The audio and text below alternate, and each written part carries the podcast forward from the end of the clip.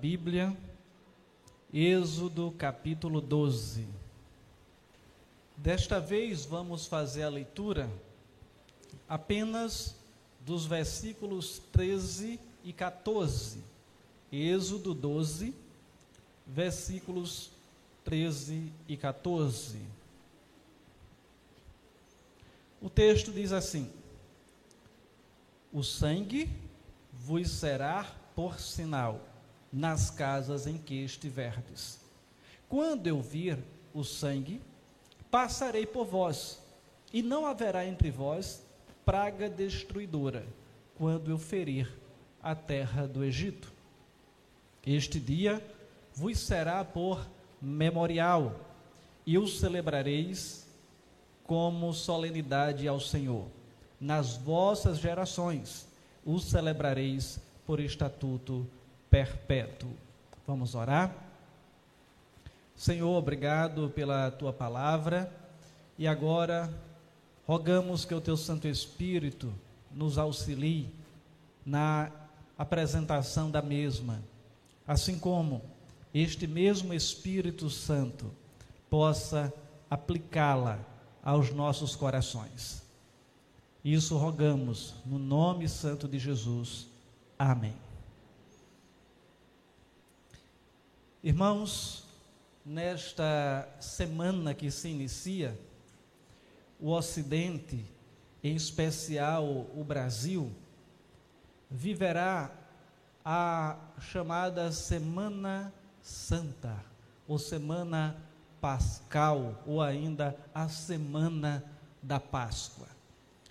Hoje, penso que a maioria pôde vislumbrar a Igreja Católica Apostólica Romana celebra o Domingo de Ramos. Talvez você tenha verificado muitas pessoas com uma palhinha de coqueiro, certo?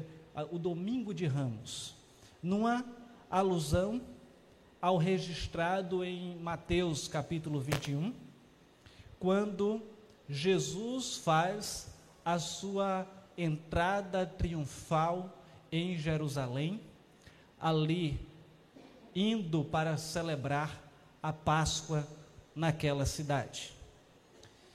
E desta maneira, nos aproximamos de um enredo interessantíssimo, de um evento que foi recordado por Moisés, aqui no livro do Êxodo, que narra a história de como os israelitas saíram da terra do Egito. E assim, podemos então trazer para a nossa meditação nesta noite o tema para esta mensagem, a Páscoa e as suas implicações. E em primeiro lugar, requer que voltemos o nosso olhar para os eventos do Êxodo Moisés foi enviado por Deus, recebeu o seu chamado lá no deserto para confrontar o faraó do Egito, e isso resultou numa luta entre duas forças: a de Moisés, direcionado por Deus, e a de Faraó, na força humana, ou seja, o rei do Egito tendo resultado em nove pragas contra o Faraó até aquele momento. Porém, o Faraó ainda não concordava em permitir que o povo de Israel fosse embora. E por isso Deus ordenou a décima praga, que foi uma praga devastadora para aquela nação. Para entendermos ainda um pouco melhor a razão destas pragas, vale rememorar que a nação de Israel ela tem a sua origem quando o Senhor chama Abraão lá em Gênesis 12, ainda como Abrão, para que dele fosse constituída uma grande nação. Dele nasce Isaac, de Isaac, que era o filho da promessa, nasce Jacó e Esaú, mas a linhagem da promessa segue com Jacó. De Jacó nascem doze filhos. Desse, desses doze filhos, José é aquele que é vendido como escravo para o Egito. Ele se torna o primeiro ministro do Egito, depois de passar por muitas situações difíceis. Depois, vem uma grande seca, e nessa grande seca, a família de José, que seria Jacó e seus irmãos, são levados para o Egito. E essa família se torna numerosa, gigantesca, ao ponto de a, a época em que Deus convoca Moisés para libertar aquele povo, a Bíblia narra que eram 600 mil homens, sem contar os meninos e sem contar as mulheres também. Ou seja, para você ter uma ideia, hoje Recife, só o grande, só Recife, em torno de 1 milhão e 600 mil habitantes. Então, se você contar as mulheres e, as crianças, talvez fosse Recife que estava saindo do Egito a quantidade de pessoas que estavam ali saindo daquela terra.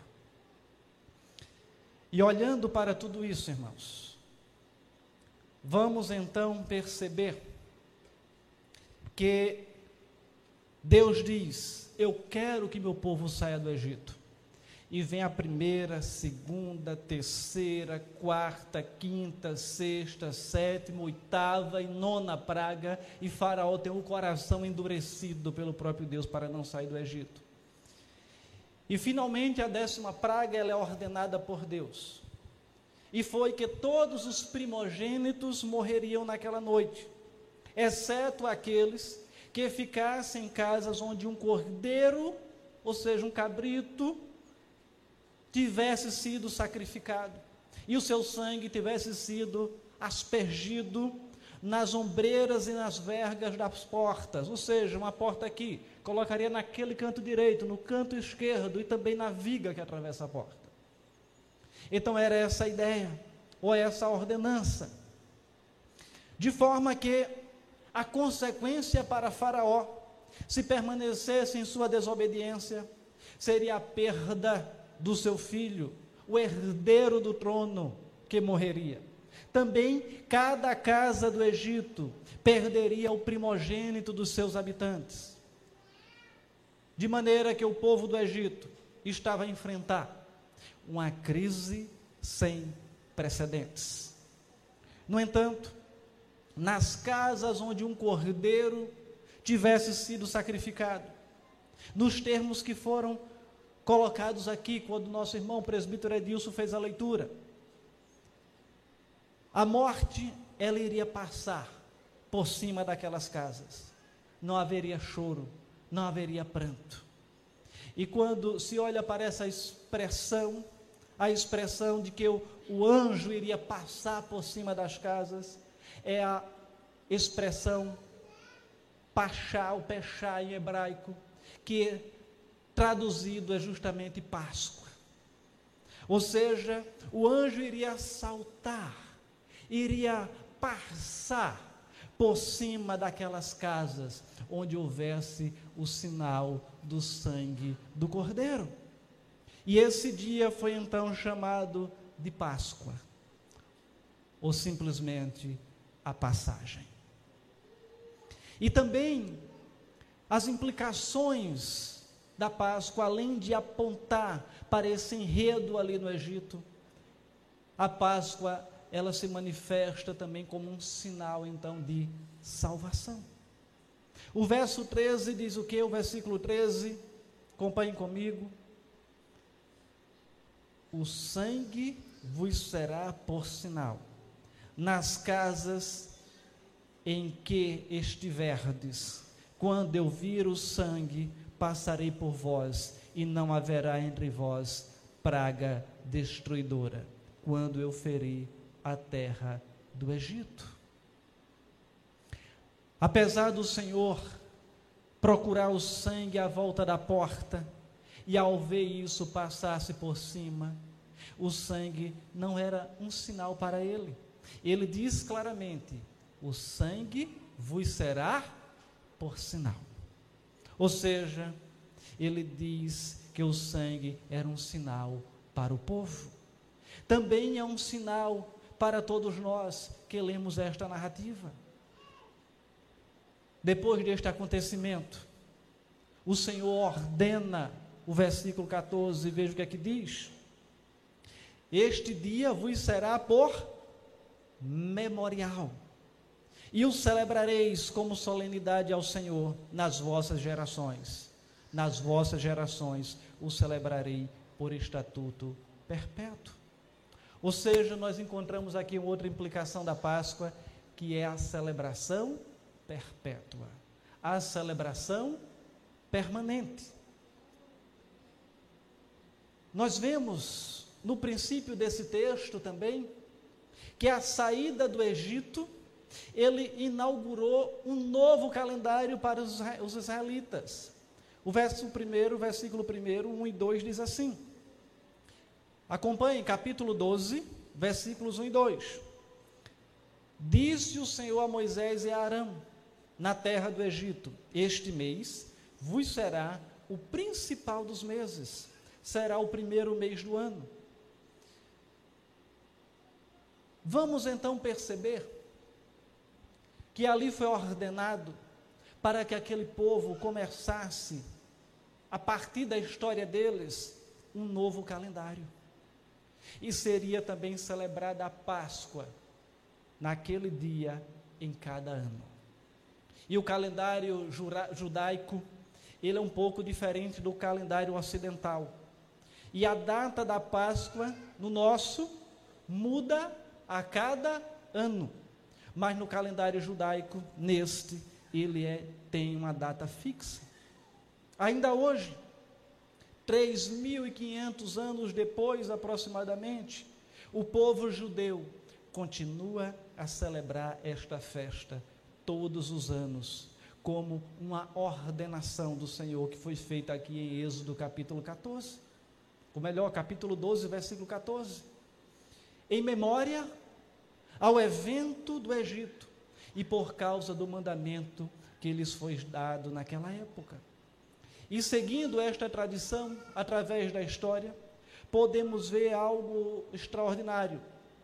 Pode-se notar isso no Evangelho, onde estão registrados os detalhes sobre a prisão e o julgamento de Jesus. Depois, diz lá o Evangelho de João, capítulo 18, versículos 28 e depois versículos 39 e 40 Diz assim: Depois levaram Jesus para o pretório, ou seja, a casa de Pilatos, o governo romano. Eles não entraram no pretório para não se contaminarem, mas poderem comer a Páscoa. Aqui está se referindo aos judeus. Pilatos disse para os líderes judeus: É costume entre vós que eu vos solte alguém por ocasião da Páscoa, lá nos versículos 39 e 40 de João 18. E eles gritaram todos novamente: Não este, mas Barrabás.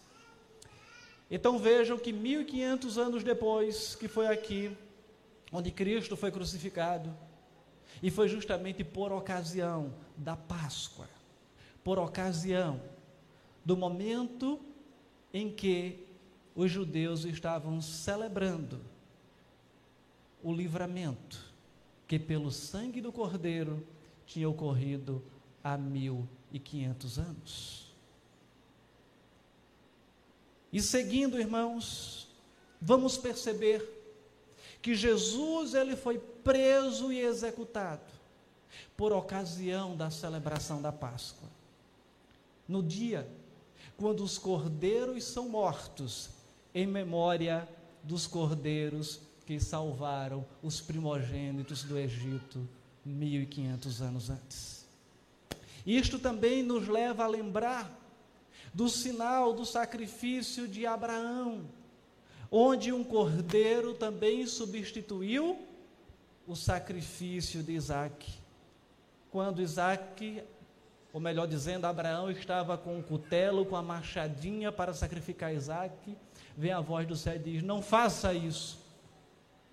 E o cordeiro está ali preso nos arbustos para que fosse sacrificado no lugar de Isaac.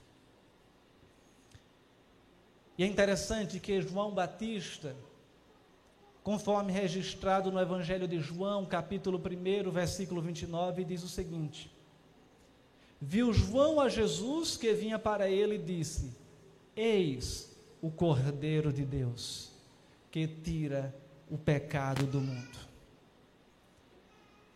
Aqui percebemos que Jesus, o Cordeiro de Deus, agora ele é crucificado. No mesmo dia, quando todos os judeus que viviam naquela época estavam também a sacrificar um cordeiro em memória da primeira Páscoa, em memória da passagem, quando o anjo da morte passou sobre os primogênitos lá no Egito. E a Páscoa cristã, esta que nós celebramos, ela não marca o livramento lá do Egito, mas ela marca o livramento que Jesus nos proporcionou. Acontece ainda em cada ano bem próximo da celebração da Páscoa judaica. Ambos os eventos acontecem, na maioria das vezes, na mesma semana. Os judeus, conforme já dito, têm um dia fixo para a celebração da Páscoa, conforme foi inaugurado lá em Êxodo. Tendo o dia 14 do primeiro mês do calendário, que é o mês de Nissan, como o dia da celebração da Páscoa, que este ano coincidirá com a próxima quarta-feira, o dia 5 de abril de 2023. Já o Ocidente, nós, inclusive o Brasil, que utilizamos o chamado calendário gregoriano, vamos celebrar a Páscoa no dia 9 de abril, no próximo domingo. Eles em alusão ainda ao livramento do Egito. E nós, em alusão ao livramento que Cristo traz sobre nós. E é interessante que, a título de informação, pode-se então se questionar: por que a Páscoa judaica ela é fixa, tem um dia fixo? E nós, no Ocidente, temos esse dia móvel, a cada ano muda um pouco. Tem meses que coincide com seu mês de março, tem anos, mês de março, outros mês de abril. Mas, enfim, o critério para a fixação da nossa Páscoa é que ela deve acontecer no primeiro domingo, após a lua cheia, que acontece depois do equinócio de outono, ou do equin... isso no hemisfério sul, ou o equinócio da primavera no hemisfério norte, que em 2023 ocorreu no dia 20 de março. Ocorre então um equinócio. O que é um equinócio? Ocorre quando os raios solares eles incidem diretamente sobre a linha do Equador. Agora é quase uma aula de geografia, fazendo com que os dois hemisférios, o norte e o sul, recebam igualmente a mesma quantidade de luz e de escuridão. De maneira que a primeira lua cheia após esse evento que aconteceu no dia 20 de março, será agora no dia 6 de abril. E o primeiro domingo após o dia 6 de abril é o dia 9 de abril, domingo de Páscoa. Eis a razão porque muda-se a cada ano a Páscoa cristã. E quando olhamos para isso, irmãos, olhamos para essa realidade, em que um cordeiro foi morto para livrar o povo da morte lá no Egito, o primogênito. Quando olhamos para a morte de Jesus, que ele também tido como o Cordeiro Santo de Deus, ele foi morto para livrar os que creem no seu nome. Nós vamos então perceber como a Bíblia ela é revelada de maneira orgânica e progressiva, como já dizia e diz o mestre lá do seminário Reverendo Paulo Brasil. Ou seja, o Senhor ele vai manifestando o seu plano na história, o seu plano de redenção às pessoas com quem ele se relaciona, chegando ao ponto, um dos pontos mais altos da história, que foi justamente a entrega do Cordeiro lá na cruz do Calvário. E quando olhamos para o verso 13, trazendo algumas aplicações, vamos ver então que a narrativa diz explicitamente que o sinal era para o povo e não para Deus. Mas foi um sinal, sim, estabelecido por Deus. Ele foi o autor do sinal. E como todos os sinais, este sinal do sangue nas vigas das portas devem fazer-nos lembrar sobre alguma coisa. Como, por exemplo, você está no trânsito e o sinal fica vermelho. Então o sinal está lembrando que você tem que parar. Quando o sinal fica verde, está dizendo siga. De forma que o sinal estava apontando para algo fantástico que aconteceria mais tarde na história. Como os cordeiro, cordeiros foram mortos no mesmo dia da morte de Jesus. E um dos nomes de Jesus, conforme já dito, era o Cordeiro de Deus. O sinal da narrativa aponta para o sacrifício de Jesus no futuro. É o que a teologia chama de um tipo de Cristo. Ou seja, o sangue do Cordeiro que livrou, livrou os primogênitos da morte lá na terra do Egito, apontava para o sangue de Cristo que seria derramado lá na cruz do Calvário por mim e por você. Você já parou para refletir na grandiosidade desse sacrifício?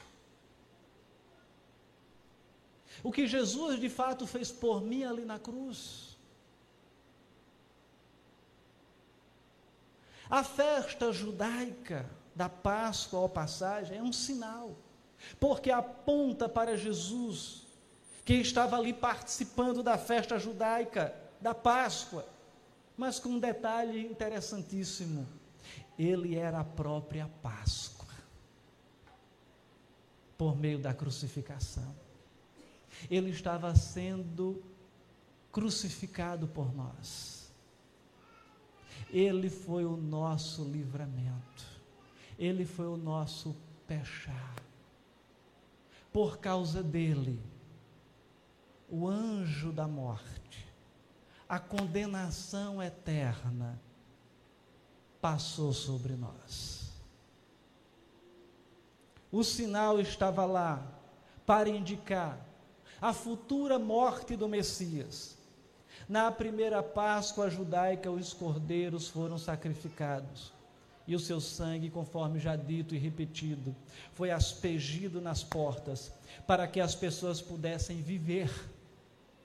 Portanto, este sinal indicando Jesus, declara que ele, o Cordeiro de Deus, foi também oferecido e o seu sangue foi também derramado para que eu e você pudéssemos encontrar vida, encontrar a vida eterna. Porque o que estava reservado para mim e você, como herdeiros do pecado original, era a condenação eterna o lago de fogo e enxofre que a Bíblia nos ensina, que existe para todos aqueles que estão distantes de Deus. Então Jesus vem agora pelo seu sacrifício e reata o nosso relacionamento com Deus, esse relacionamento que foi quebrado lá no passado. E olhando para tudo isso, é necessário que fixemos em nossas mentes o que é Páscoa. Páscoa é livramento. O livramento que Deus proporcionou pelo sangue do Cordeiro aos primogênitos de Israel na terra do Egito, por ocasião da décima praga. Páscoa é o livramento que Deus proporcionou a todos nós que cremos no plano de salvação por meio do sangue do Cordeiro, que foi derramado na cruz, no monte chamada Caveira, ou seja, Calvário, por ocasião da crucificação de Jesus. Ficou claro o significado da Páscoa? Ao entender o significado da Páscoa, somos chamados a viver a Páscoa em nossas vidas. Não apenas em um domingo, não apenas em uma semana, mas todos os dias do nosso viver. Somos chamados a olhar para o que Cristo fez ali na cruz.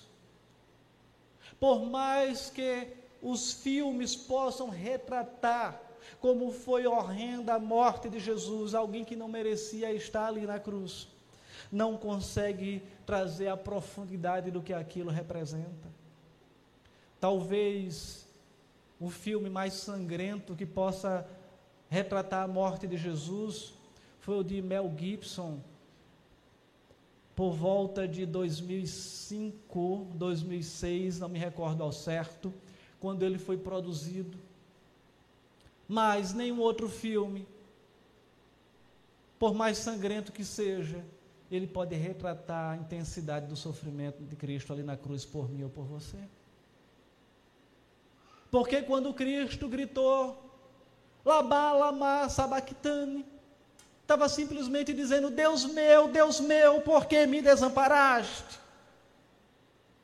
Ou seja, foi o ponto em que ele estava totalmente abandonado por Deus, recebendo a punição do meu e do seu pecado ali naquela cruz do Calvário.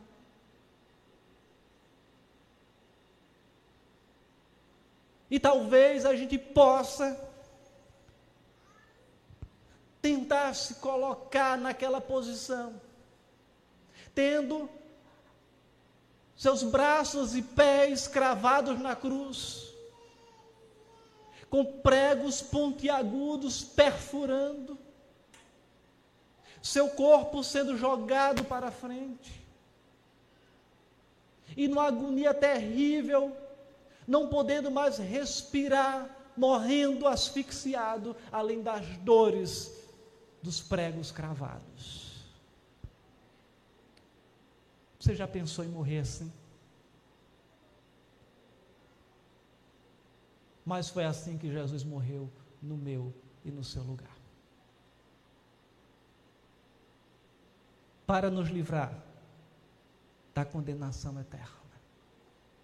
Ele foi a nossa Páscoa. E nós precisamos refletir nesse sacrifício com a seriedade que ele merece. Porque ao fazermos isso,